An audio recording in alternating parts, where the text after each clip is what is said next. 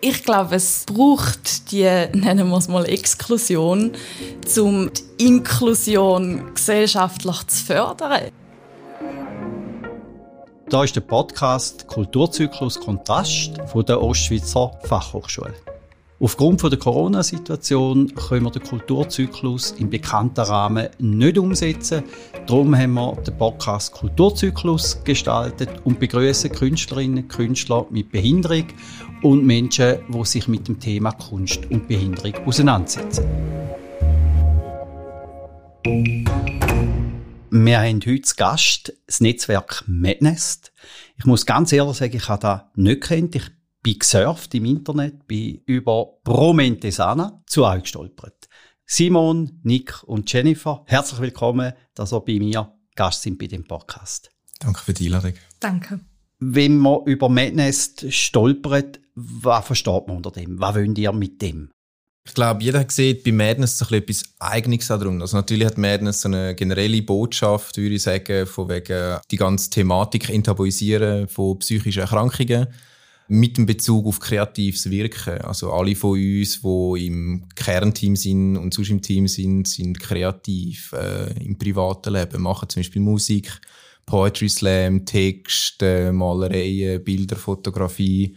Da ist recht viel vertreten. Ist denn da, wo ihr wollt erreichen ein Stück weit auch Aufklärung, ein Stück weit Politik? Ganz klar, ja. Also ich glaube, es ist wie automatisch schon politisch, wenn man irgendwie gegen aussen möchte treten irgendwie mit dieser Botschaft, ist es doch eigentlich gerade politisch irgendwie. Wir möchten aufmerksam machen und am liebsten wäre uns ja auch, dass Politik das hört und sieht und auch etwas unternimmt. Oder dass Menschen wie mir mit einer psychischen Erkrankung äh, mehr, auf, also nicht mehr Aufmerksamkeit bekommen, sondern einfach sichtbarer werden. Ich glaube, es ist mega relevant, dass wir durch das, dass wir uns zeigen und die Aufmerksamkeit bekommen, die Aufmerksamkeit können aufs Thema lenken und auf die Kernbotschaften, wie eben der Nick gesagt hat, so die Entstigmatisierung von psychischer Krankheit. Ist denn da im Jahr 2021 überhaupt nötig? Ja. Ja, ja ich finde es immer so komisch, wenn jemand sagt, ah, Jetzt sind wir ja im 2021, das muss ja mittlerweile mal äh, normal sein und es ist keine. Und das hat man vor zehn Jahren zu einer anderen Thematik gesagt. Heute sagt man das eben zu Mental Health oder Rassismus. Jetzt sind wir im 2021, also es müsste doch langsam normal sein. Oder äh, LGBTQ, wenn man schwul ist oder lesbisch, sollte doch normal sein. Also ich glaube, in zehn Jahren werden wir zu etwas anderem das Gleiche sagen. So, jetzt sind wir doch im 2031. Und ja, und ich frage mich dann immer, wenn jemand das sagt, so, wieso sagst denn du da jetzt? Möchtest du jetzt gerade den Diskurs auf etwas anderes lenken? Und wieso? Weil jetzt reden wir eigentlich über psychische Gesundheit und die ist vielleicht nicht wohl damit und dann kommt da, äh, jetzt sind wir doch im 21, ist doch alles gut. So, nein, offensichtlich nicht, weil sonst würde es uns nicht geben. jetzt haben wir gerade vorhin gesagt, wir reden von psychischer Gesundheit. Also es hat einen anderen Fokus als psychische Krankheit. Ist das bewusst gewählt oder ist das Ausblenden von der psychischen Krankheit, wo ja das Thema wäre? Also ich glaube, der Fokus ist ja schon, wir haben uns alle zusammen gesammelt aufgrund von psychischen Erkrankungen. Das ist schon so. Ähm, ich glaube, ich habe das Wort psychische Gesundheit benutzt, weil ich finde, Gesundheit und Krankheit sind zwei Seiten von der gleichen Medaille, oder? Also das Oberthema bleibt wie das Gleiche, ob man jetzt von der Krankheit oder von der Gesundheit redet. Ja, und ich finde, Wörter sind mega relevant ich weiß zum Beispiel auch, Simon sagt mega oft, meine Psyche hat mich erstmal überrascht. So, wertungsfrei. Das ist dann wie nochmal eine ganz andere Ebene von Sprache und Bewusstsein. Für mich persönlich spielt es nicht so eine Rolle, ob wir über psychische Krankheit oder psychische Gesundheit reden. Für mich ist es das gleiche Thema. Weiß ich denn, wieso du da bist, wenn, wenn du sagst, ich definiere mich über psychische Gesundheit? Braucht es denn nicht das Krankheitsbild? Also warum bist denn du überhaupt bei Madness dabei? Ist denn die Erwartung jetzt an mich, dass ich nicht mehr über Krankheit rede? Nein, das ist nicht die Erwartung. Ich glaube schon, dass ich bei Madness bin aufgrund von einer Erkrankung, die ich durchgemacht habe. Aber es ist wie nicht das, was es für mich ausmacht. Also für mich macht es nicht aus, was ist mit mir passiert, was ist meine Geschichte, wie bin ich mit dem umgegangen, sondern für mich macht es aus, okay, ich habe gemerkt, gesellschaftlich gibt es da eine Tabuisierung, die stattfindet und gegen die möchte ich jetzt, was mir mega gut geht, eigentlich ankämpfen. ich setze mich persönlich viel mit dem Thema Stigmatisierung. Wie kann man entstigmatisieren? Ist es entstigmatisierend, wenn ich zehnmal ähm, in die Öffentlichkeit gehe und davon erzähle, was ich erlebt habe? Oder werde ich sogar instrumentalisiert, um eigentlich die Grenzen zu manifestieren, die zwischen krank und gesund schon bestehen? Was für Format können wir auch schaffen? Also inwiefern können wir eben jetzt die erste Veranstaltung gestalten, dass sie das eben probiert, wie aufzulösen. Und das, was du auch gerade gesagt hast vorher, ist das Thema Neugier oder du bist dem, gierig nach dem Neuen und das passiert uns ja, ähm, wenn wir wahrscheinlich ehrlich sind, auch zum Beispiel bei Menschen, die irgendwie andersartig aussehen, dass dann gleich wieder die Frage kommt, ja, was ist jetzt da vielleicht noch vorhanden? Ähm, woher kommt vielleicht der Mensch? Und das ist genau das, wo die Frage ist, soll man das eigentlich befüttern, die Neugier? Oder soll man probieren, etwas völlig Alternatives zu erschaffen, wie zum Beispiel, dass wir jetzt da sitzen und eigentlich gar nicht über Diagnosen reden, sondern über Themen. Und ähm, dann vielleicht die Realisation könnte kommen, ah, das ist einfach ein Mensch, eben so du und ich, und es besteht gar nicht wirklich so eine Grenze. Wo wir den Kulturzyklus äh, eröffnet haben, da haben wir am allerersten verzichtet, Menschen mit Behinderung zu benennen. Wir haben einfach gesagt, es kommen bei uns Menschen, die ihre Kunst und das künstlerische Wirken äh, präsentieren. Und die Umgebung und das Umfeld oder die, die wir haben wollen, gewinnen, die Kunst äh, können anzuschauen und sich mit dem auseinandersetzen, die sind nicht gekommen. Die haben wir mit dem nichts können anfangen. Beim zweiten Kulturzyklus haben wir gesagt, okay, dann benennen wir es. Und da haben auch, äh, auch Künstler mit Behinderung gesagt, nein, den sagen ihr doch, oder? Wir, wir haben die Behinderung und äh, da gehört einfach dazu. Und jetzt ist wie die Frage, da wo Simon gesagt hat, das auch sichtbar machen, das hast ja du gesagt, oder? Also müssen wir den nicht über Ängste und über die Phobie und was da auslöst und was dann da in der Krankheit ist, da überhaupt auch mal zu verstehen, um nachher auch nachzuvollziehen, für was kämpfen die? Müssen sie denn nicht verstehen, was du für einen Weg gemacht hast mit deiner Krankheit? Ich glaube schon auch. Also nicht unbedingt und nicht zwingend, aber ich muss ehrlich sagen, ich fände es jetzt heuchlerisch zu sagen, ey, ich finde es nicht spannend, wenn ich jemanden höre, wo äh, äh, eine tragische Geschichte oder so durchgemacht hat oder das Erlebnis gehabt und durch das ist er jetzt künstlerisch und baut das ein in seiner Kunst. Finde ich das viel spannender zu hören als ich habe nicht gewusst, was mit meinem Leben anfangen. Ich mache jetzt ein bisschen Kunst finde ich jetzt so, ja, es ist jetzt vielleicht ein bisschen abwertend, wenn ich das sage, aber äh, ich finde, wenn die Story dahinter ist, ist immer schön, oder auch bei einem Film, es hat immer eine Story, oder, und die wird man hören und kennen irgendwie. Könnte ich denn da, wo deine Biografie, dein, dein Menschsein ausmacht, auch mit der Krankheit in deiner Musik hören? Sei das in den Text, oder sei das auch im Rhythmus, sei das im Beat, oder sei das irgendwo? Eigentlich nur, weil ich kann eh keine fröhliche Musik machen. Ich höre zwar einmal gern, aber äh, zum Beispiel, wenn es mir schlecht geht, muss ich nur schlechte, also nicht schlechte, äh, traurige Musik hören, damit es mir besser geht. Ich will ja spüren, also was ich gerade empfinde, möchte ich auch vom anderen Künstler spüren. Also, oh, dir ist auch so schlecht gegangen, ich, du verstehst mich. Und genau das versuche ich auch mit meiner Musik zu erreichen. Das Widerspiegeln, mir geht schlecht und in der Hoffnung, dass ich vielleicht jemanden berühren damit oder jemand die Text liest und merkt, so, oh, oh, die Person hat das Gleiche durchgemacht oder etwas Ähnliches, die versteht mich. Und genau darum sind wir doch auch zum Teil Fans von Künstlern. Weil The Cure?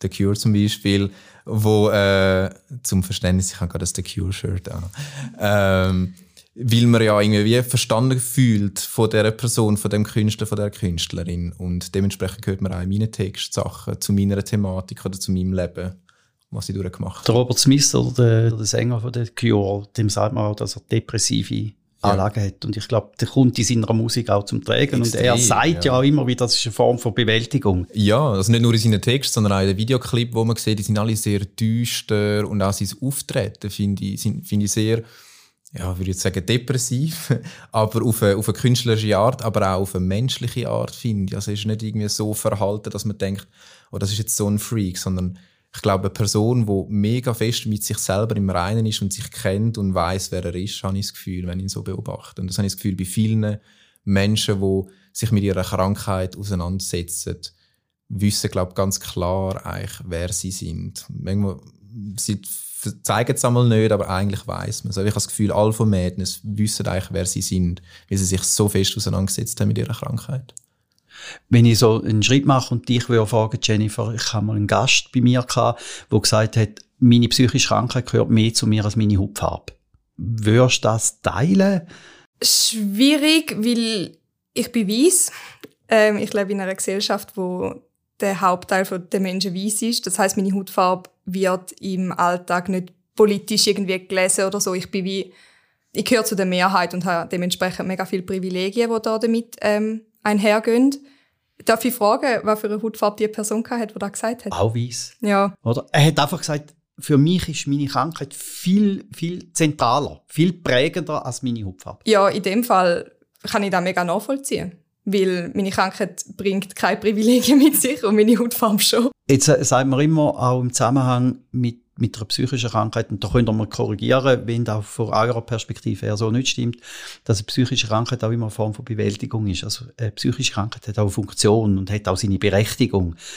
Zieht man denn daraus raus nicht auch eine Identität und auch ein Stück weit ein Sein, wo sich dann vielleicht spiegelt in deinen Text, von, von, wo du als Poetin, Slammerin auf die Bühne bringst? Ja, mega fest. Also ich glaube, es ist ein ganz spannendes Thema mit der Identifikation mit der Krankheit und was man nachher daraus macht.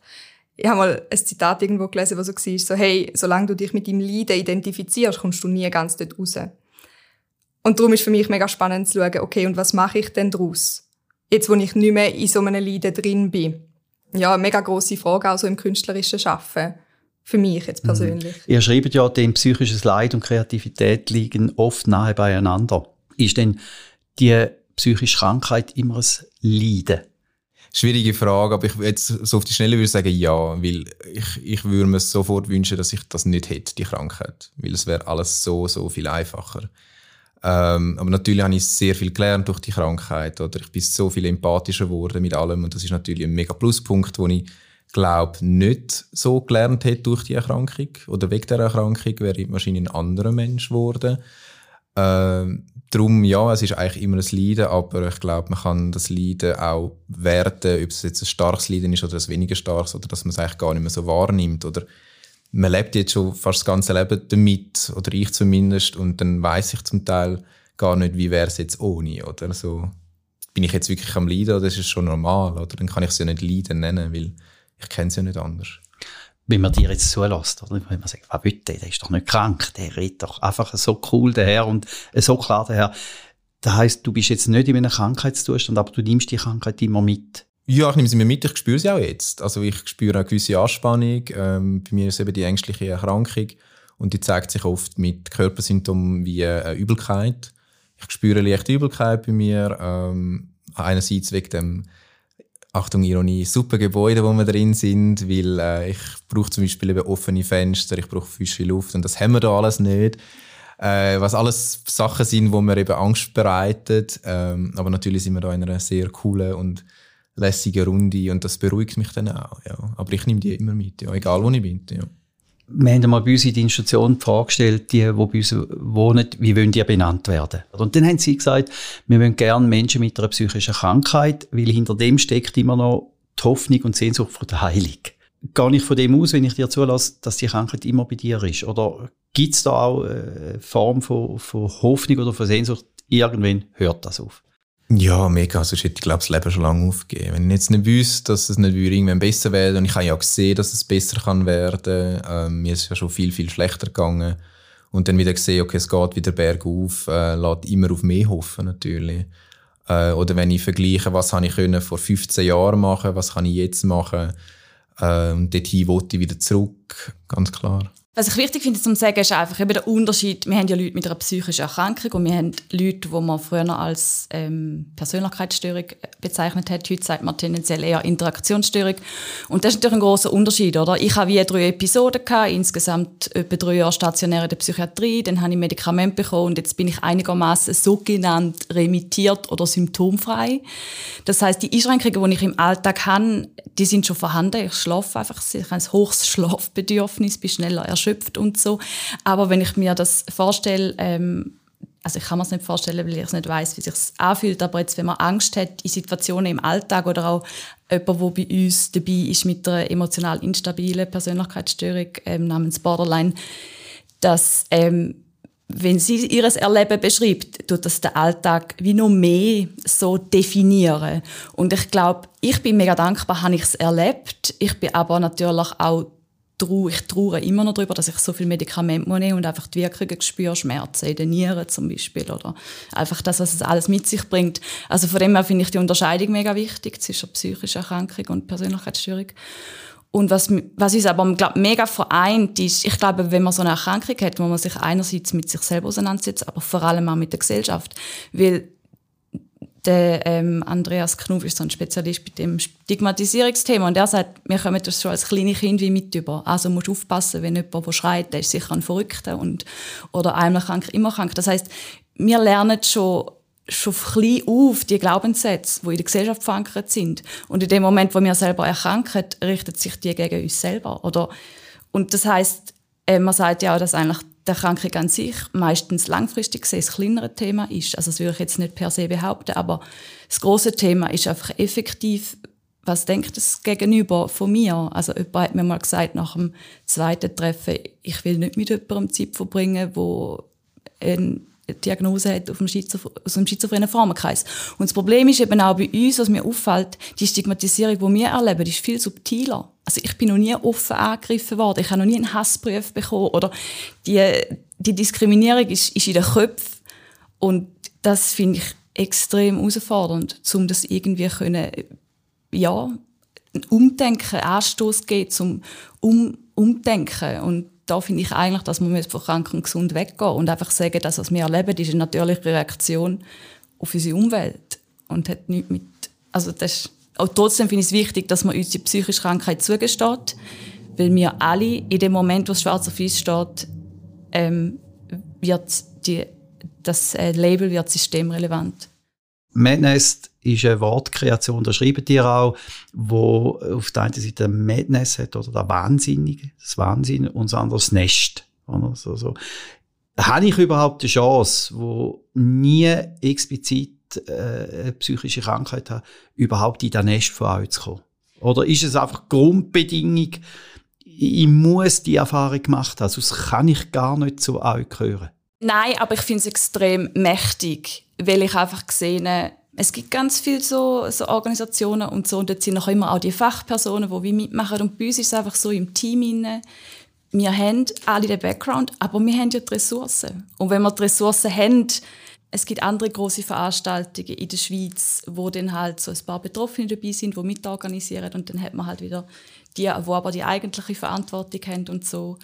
Und das finde ich einfach so unser Alleinstellungsmerkmal. Aber wir haben auch so eine Support-Kategorie, wo, wo Leute wie das können irgendwie unterstützen und ich finde, das darf, das hat eine Existenzberechtigung, dass wir wirklich im Team sagen, wer ins Team kommt, hat den Background, weil wir es eben auch als Ressource sehen. Es macht auch einfach etwas mit dem Raum, wenn man wie weiß, okay, und wir teilen alle gewisse Erfahrungen. Also einerseits gibt es mega viel Vertrauen und andererseits gibt es auch viele Sachen, wo man nicht ansprechen muss und nicht irgendwie groß diskutieren, weil es einfach allen klar ist weil halt alle irgendwie schon mal mehrere Monate oder Jahre in einer Klinik gewesen sind. Und dann, so, so sympathisch du mir bist, es würde einfach den Raum ändern, wenn jemand dabei ist, der das nicht mitbringt. Ja, ihr seid einfach auch ein exklusiver Rahmen. Mega. Also du könntest, wenn du willst, könntest du unser Sugar Daddy sein und uns ein bisschen mit Geld supporten. Dann, da würden wir natürlich nicht Nein sagen, weil wir brauchen ein bisschen Geld für unsere Veranstaltung, die wir planen. Verstehst du, wenn du jetzt nicht 10 gesagt hättest, aber Sugar Daddy. Ja. Also das ist es gibt keine schlimmere Abwertung, wo mir jemals jemand gesagt hat. Einem so offenen Rahmen. Ich glaube, du vertreibst das. Ich vertreibe es. Definitiv. Gut. definitiv. Nein, nein, Gut. definitiv nicht. Also, exklusiver Rahmen, aber der exklusive Rahmen hat seine Berechtigung. Oder? Da, da gehören daraus mhm. raus. Jetzt, in aller Munde ist auch so die Inklusion und Inklusionsansätze, oder? Nicht nur im Behindertenbereich, sondern eben auch im sozialpsychiatrischen Bereich. Den strebt der, der klassisch inklusive Ansatz oder den Moment gar nicht an. Jetzt in Madness. Jetzt nicht ihr als Personen, oder? Sondern im Madness ist es wirklich der Rahmen, wo ich auch finde, der kann berechtigt sein, oder? Es gibt auch andere exklusive Runden. Ich glaube, es, es braucht die, nennen wir es mal, Exklusion, um ähm, Inklusion gesellschaftlich zu fördern. Also ja, also ich, ich frage mich jetzt auch gerade, was die, also stoßt dich irgendetwas an dieser sogenannten Exklusivität? Oder was ist so ein bisschen dein Hintergedanke? Nein, überhaupt nicht. Überhaupt nicht. Ich finde, es macht genau Sinn, dass die Exklusivität auch formt und auch ein Profil gibt. Aber natürlich bin ich jetzt als jemand, der sehr inklusiv denkt. Mehr als nur begeistert, in den exklusiven Rahmen zu kommen. Also ich strebe es exklusiv im Sinne von Inklusion. Wir brauchen ja Leute wie dich, die nicht in dem Rahmen inne sind, wo möchten inklusiv sein, damit wir nicht nur in dem Rahmen dürfen existieren und schaffen und alles Mögliche, sondern halt auch in der ganz gängigen Gesellschaft können dabei sein.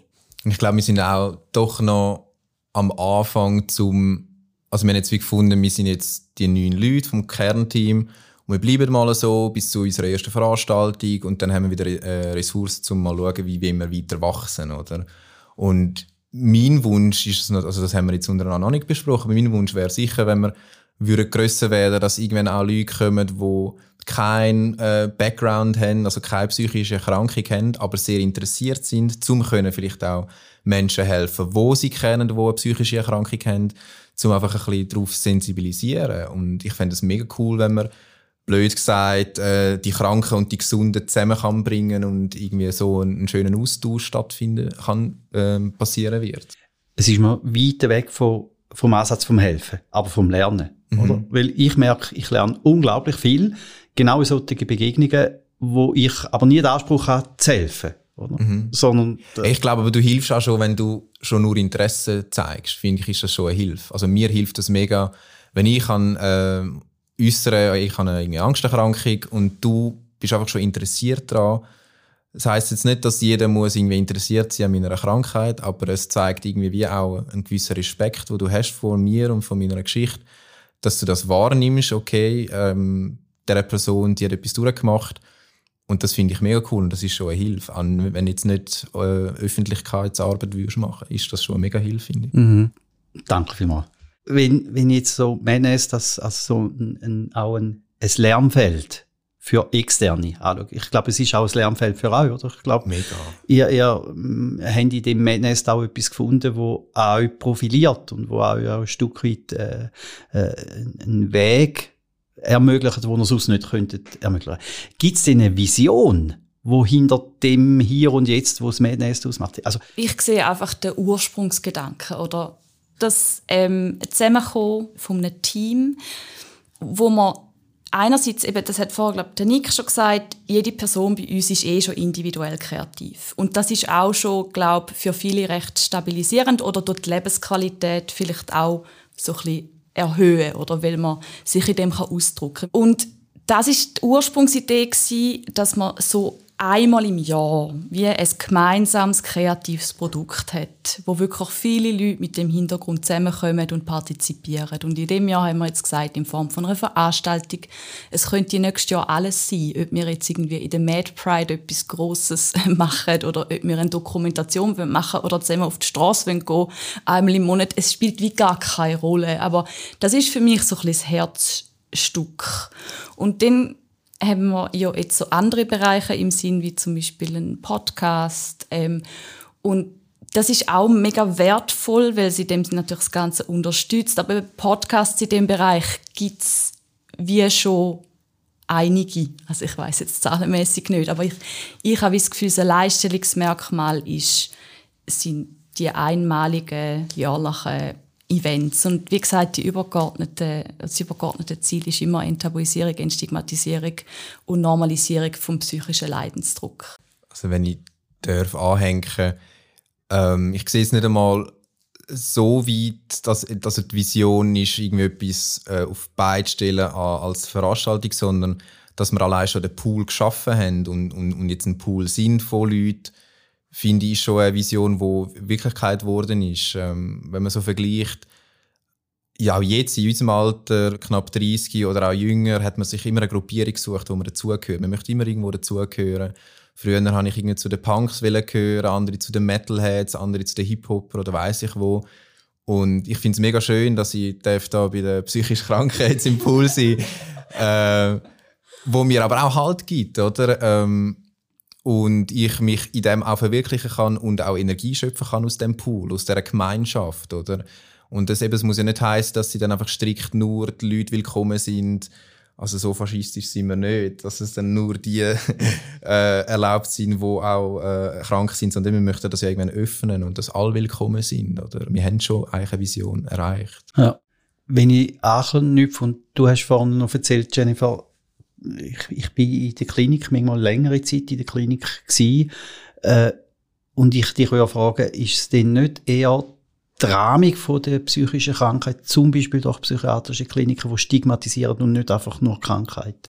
Ich glaube, es trägt sicher dazu bei. Jetzt gerade zum Beispiel ein Klinikaufenthalt macht ja etwas mit einem Lebenslauf, wo man nachher auf einem Arbeitsmarkt wieder verwenden muss. Es ist wie so, wenn man das nicht hat und sein Lebenslauf lückenlos ist, dann muss man vielleicht mit der arbeitgebenden Person nicht darüber reden, dass man mal krank war. Aber wenn dort halt eine halbjährige Lücke ist, dann kann man entweder lügen und sagen, ja, ich bin halb Jahr auf Südamerika reisen.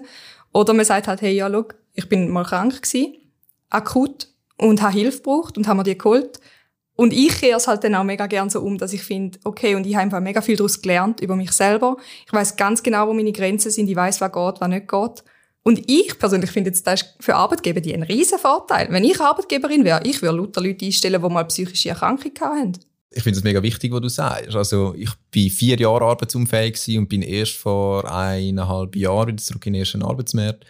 Und äh, zuerst eben lang arbeitsunfähig, dann äh, stationärer Aufenthalt, Tagesklinik und dann wieder Aufbautraining äh, im, im zweiten Arbeitsmarkt. Das heißt mit zwei Stunden angefangen, drei, vier, fünf bis acht Stunden am Tag. Und das ist eben, dann ist man vier Jahre weg vom Arbeitsmarkt. So. Und was sagt man dann, wenn man eine Bewerbung schreibt? Die Lücke von vier Jahren. Oder bei, einer, bei einem halben Jahr eben kann man sagen, man war im Ausland oder man hat kreative Pause gemacht oder so. Und dann ist einfach ganz klar, muss man offen und ehrlich sein. Weil was, was will man sonst sagen? Oder? Also zum Teil haben sie uns auch gesagt, ihr könnt auch sagen, wenn ihr wollt, ihr habt eure kranke Mutter, die pflegt. Also so einfach, und ich finde, hey, nein, irgendwie nicht. Ich will ehrlich sein. Ich wollte ja dann auch in einem Betrieb arbeiten, wo das okay ist und akzeptiert wird, dass ich eine Krise durchgemacht habe. Und, und ich glaube, es kommt natürlich auch immer darauf an, wie man sich selber gibt. Wenn ich mega ängstlich dort hingehe und sage, ja, ich bin vier Jahre krank gewesen und oder wenn ich selbstsicher angehe und sage, ich bin vier Jahre krank gewesen, aber jetzt geht es mir gut und ich habe viel daraus gelernt und ich glaube, ich wäre eine mega Bereicherung für euch, dann kann man mega viel machen daraus. Oder? Und genau so habe ich es auch gemacht und mega glücklicherweise in der Corona-Zeit einen Job bekommen im, in der Eventbranche, wo ja jetzt immer noch ziemlich stillgelegt ist wie Corona. Und darum, äh, ja, finde ich ganz klar, also das ist mega wichtig. Ja. Ich höre daraus heraus auch, dass, dass ihr wie sagt, Diversität will wir weniger als Problem sehen, sondern als Bereicherung, als, als Ressource. Aber das ist ja noch ein Weg, oder? Also, den, den müssen wir ja noch lernen. Wir müssen ja lernen, wie kann jemand, der die Erfahrung mitbringt, oder? Und vielleicht auch mhm. andere Perspektiven hat und andere Bewältigungsstrategie entwickelt hat, wie kann das für mich als Betrieb oder? Mhm. Äh, zu einem Erfolg führen oder zu einem gelingenden Moment. Hat denn da Madness eine gewisse Funktion oder könnte es da vielleicht ermöglichen, wo es sonst nicht möglich ist? Ich glaube, es könnte schon werden. Also eben, wir sind immer noch ein Sandkasten, würde ich sagen, mit, mit, mit vielen kleinen Kindern, die noch, noch am Sendeln sind und immer mehr und mehr anfangen, das Schloss oder eine Burg bauen und dann mal schauen, was daraus entsteht. Und eben Madness, wir haben uns am Anfang, oder wo Simon und ich uns kennengelernt haben, wo wir uns gegenseitig so ein bisschen pusht haben, mal, das machen wir, macht das jetzt Simon, gründet jetzt Madness endlich. Hätte man nie gedacht, dass wir jetzt so weit sind in knapp zwei Jahren, wo wir sind. Und es ist vielleicht für gewisse ist, ja, haben wir ja noch gar nichts erreicht. Aber für uns ist es ein mega Erfolg, dürfen jetzt auch da sein, mit dir dürfen einen Podcast führen über, unsere, über die Thematik, über, äh, über Mental Health wo wir einfach so als Einzelperson wahrscheinlich niemals geschafft hätten. Ja, ich merke so bei mir selber, ich habe ja eine lange eben stationäre Geschichte Psychiatrie und eine IV-Rente und durch das habe ich sozusagen das Privileg, dass ich mich sehr intensiv jeden Tag mit dem Thema auseinandersetze. Aber in jedem Bereich von, von Aktivismus. Ähm, ich finde es mega schön, das Bild, das du gerade ähm, gezeichnet hast mit mit dem Sandkasten. Ich glaube, wir müssen, wir müssen in das hineinwachsen. Weil ich glaube, wenn wir ähm, wirklich Gehör finden in, in, der, in der Gesellschaft, müssen wir so viel lernen über wie zum Beispiel Stigmatisierungsmechanismen funktionieren, wie Psychiatriegeschichte verlaufen ist, zum Beispiel in der Schweiz, Mad History, die Geschichte des Wahnsinns. Es gibt so viel zu lernen, um wirklich nachher können, vielleicht sogar mal an einen Tisch sitzen und so können argumentieren, dass man auf einer politischen Ebene auch dann wiederum das, das Gehör findet. Und das finde ich, ähm, ja, das ist, glaube ich, etwas, wo alle bei uns irgendwie haben, so die Offenheit und auch einfach Interesse am Thema, wie man es halt mit seinem Lebensentwurf ähm, kann leben Und etwas, was mir noch vorhin Sinn kam, was mir noch wichtig ist, du hast gefragt wegen der Psychiatrie, inwiefern das die einen kann prägen. Psychiatrie ist für mich wie eine Deutungshoheit. Und wenn ich mit einer Psychose da reinkomme oder wenn ich Stimmen höre, dann komme ich Medikamente über, dass das weggeht.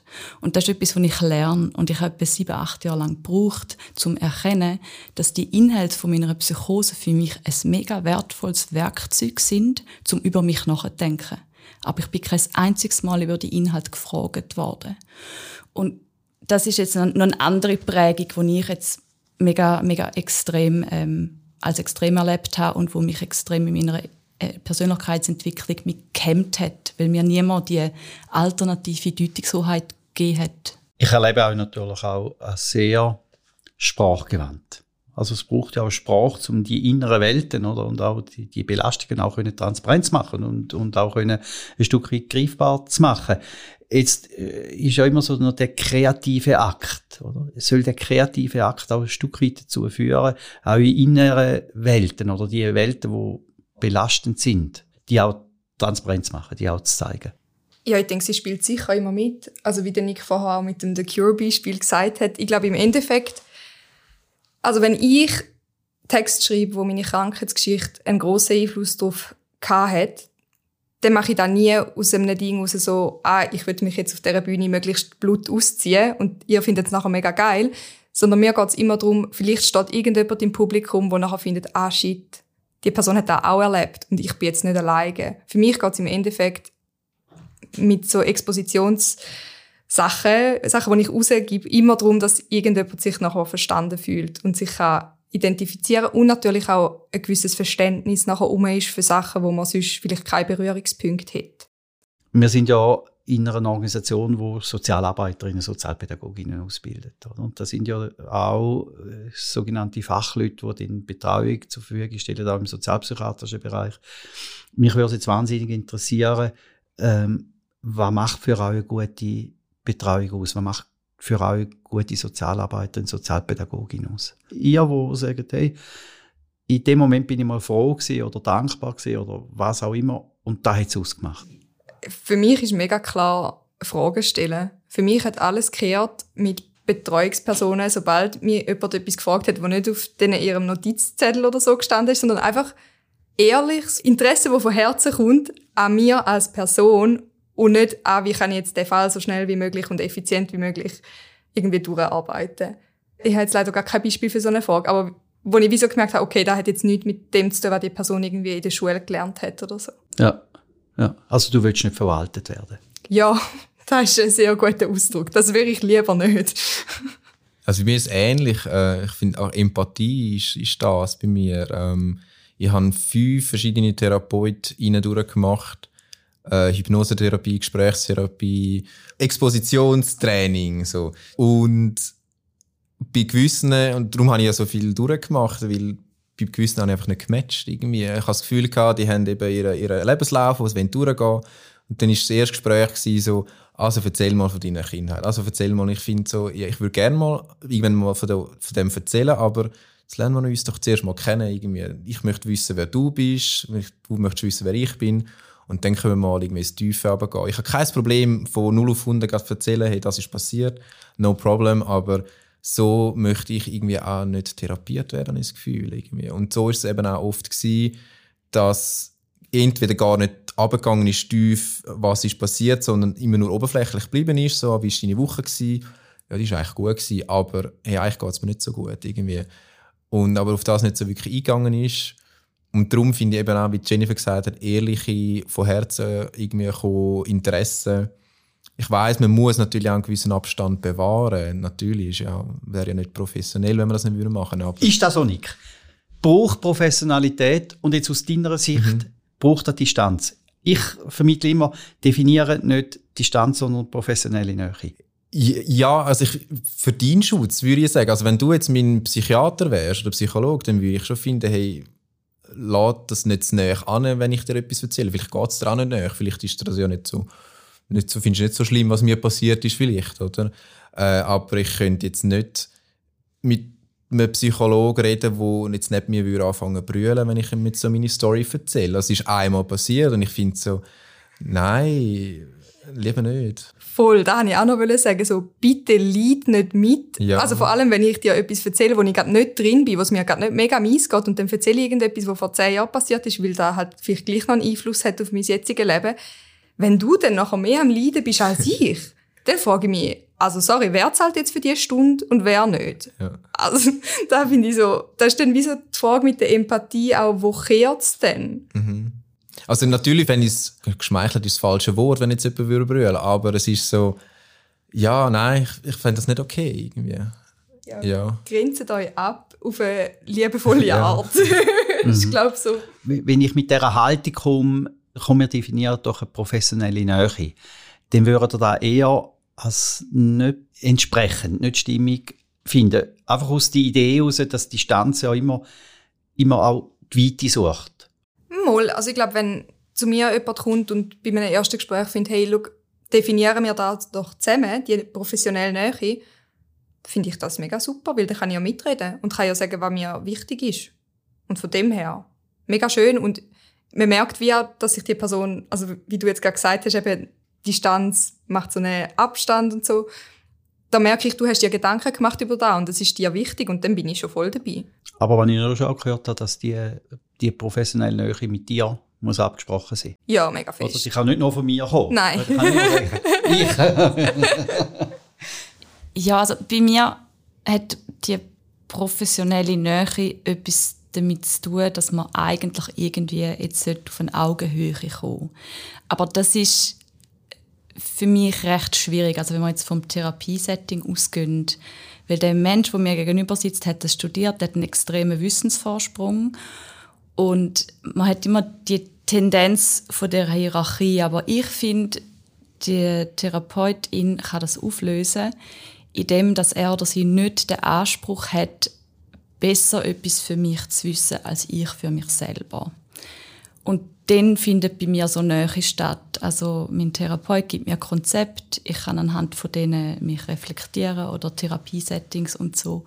Aber am Schluss entscheide immer ich, ähm, ob jetzt das für mich stimmt und ja, er hat einfach nicht über meine, über meine Gefühle zu entscheiden und er hat auch nicht wirklich ein Problem zu lösen, weil ich das am Schluss irgendwie selber muss, aber er kann mich begleiten.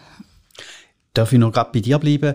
wir sind jetzt am Schluss von unserem Podcast. Ich hätte tausend Themen noch mit euch, tausend Fragen, tausend äh, Inhalte. Wir holen da an anderen Ort nach. Ich würde gerne mit euch noch so einen Open Space machen. Oder etwas, was ihr im Zusammenhang mit Madnest oder mit euren Ideen, mit euren Visionen wollt geben. Also ich würde gerne dir, Simon, dir, Nick und dir, Jennifer, einfach ganz kurz so sagen, hey, da wäre meine Botschaft oder meine Idee. Ich kann eigentlich nur sagen, dass ich dank, mega dankbar bin, dass, dass das existiert, ähm, dass wir zusammen existieren, dass eben eine große Akzeptanz untereinander vorhanden ist. Ähm, ja, mich berühren vor allem so die kurzen kreativen Prozesse, wo irgendwie das Logo entwickelt worden ist oder so Sachen. Und ja, einfach für die, für die Menschen, weil es ist schon so ein, ein einfach ein Kosmos, wie du vorher gesagt hast, Jen, wo man sich irgendwie ein bisschen entspannen kann, weil man so viel nicht muss sagen Danke vielmals, Simon. Nick?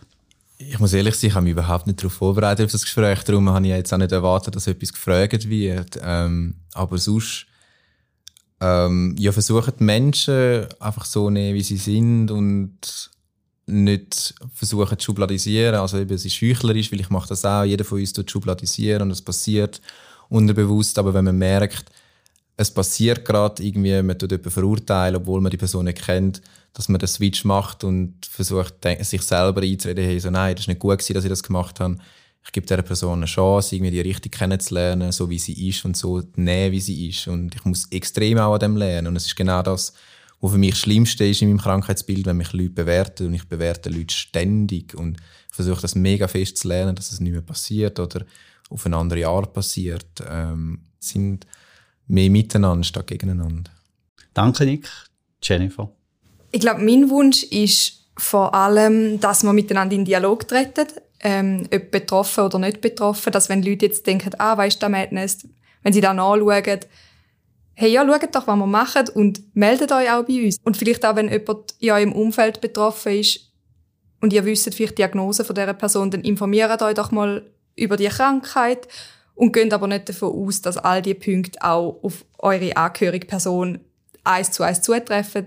Das finde ich ein sehr schöner, ähm, ich fühle mich sehr wertgeschätzt, wenn Menschen sich selber informieren über Sachen und dann aber nicht mit so einem, ah, ich weiß jetzt, wie es läuft, ähm, Attitude daherkommen. Es hat mal ein Gast bei uns gesagt, wo, wo so äh, auf dem Weg war, Autismus Voll. näher zu bringen. Und er hat gesagt, wenn ihr einen Autist kennt, kennt ihr einen Autist und nicht alle. Also mit dem, hey, danke vielmals, dass ihr da gewesen sind. Es war unglaublich lustvoll gewesen. Danke vielmals, dass ihr da gewesen sind. Das war der Podcast gewesen, Kulturzyklus. Wenn ihr Ideen habt, wenn ihr Fragen habt, wenn ihr wollt Zurückmeldung oder Rückmeldungen machen jetzt zu Madness, schreibt doch an kulturzyklus.ost.ch. Danke vielmals, dass ihr dabei gewesen sind. Auf Wiederhören. Der Podcast erscheint alle zwei Wochen. Ihr könnt den hören auf der Homepage von der Ost aber ihr könnt ihn auch abonnieren auf Spotify und auf Apple Podcast. Der Kulturzyklus wie auch der Podcast-Kulturzyklus wird ermöglicht von der Ostschweizer Fachhochschule, wird unterstützt von Redline, produziert von drei Tagen.